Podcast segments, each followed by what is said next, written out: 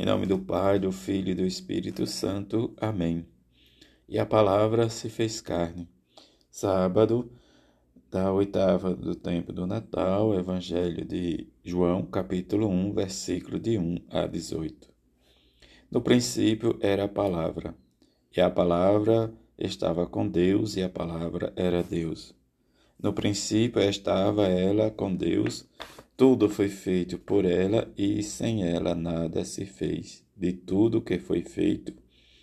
Nela estava a vida e a vida era a luz dos homens.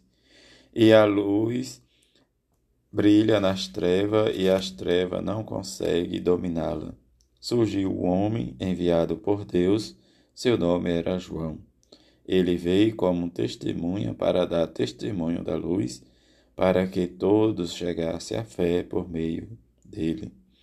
Ele não era a luz, mas veio para dar testemunho da luz, daquele que era a luz de verdade, que vindo ao mundo ilumina todo ser humano. A palavra estava no mundo e o mundo foi feito por meio dela, mas o mundo não quis conhecê-la. Veio para que era seu e os seus não o acolheram. Mas a todos que a receberam, deu-lhes capacidade de se tornarem filhos de Deus, isto é, que acreditam em seu nome. Pois estes não nasceram do sangue, nem da vontade da carne, nem da vontade do varão, mas de Deus mesmo. E a palavra se fez carne e habitou entre nós e nós contemplamos a sua glória, glória que recebe do Pai, como um Filho unigênito, cheio de graça e de verdade. Deles, João dá testemunho, clamando: Este é aquele que quem eu disse, o que vem depois de mim, passou à minha frente, porque ele existia antes de mim. De sua plenitude, todos nós recebemos graça por graça pois por meio de Moisés foi dada a lei, mas a verdade e a graça nos chegaram através de Jesus Cristo.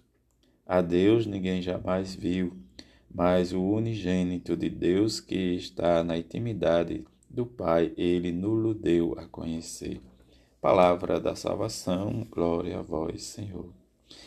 Nesta oitava do Natal, hoje, né, se encerrando o ano de 2022, em que cada um de nós, né, desde no início do ano, nos comprometemos, faz, fizemos os nossos planos de ação e hoje nós precisamos render esta ação de graças a Deus, porque conseguimos chegar diz, no término.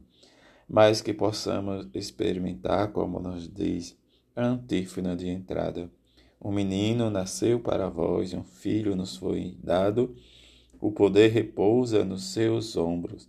Ele será chamado mensageiro do conselheiro Deus, conselheiro de Deus, em que essa liturgia desse sábado nos possa encher de esperança e de amor e que possamos traçar os nossos planos para que possamos, como nos diz, João na sua primeira carta, vós já recebeste a unção dos santos e todos tendes conhecimento. É a partir deste conhecimento em que ele chama a atenção da comunidade para que, permanecendo e experimentando a palavra de Deus, se tornem novos mensageiros, novos discípulos. E que possamos, como salmista, rejubilar e exultar como povo de Deus, como discípulo, para que possamos viver e experimentar o júbilo que vem e que possamos sentirmos na presença do Senhor.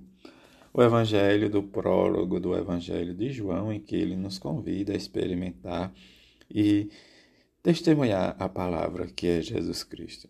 Como ele vai nos dizendo, né, diz calmamente, no princípio era a palavra, a palavra estava em Deus e a palavra era Deus. No princípio, né, diz, estava ela com Deus, mas tudo foi feito por ela, por meio dela e para ela.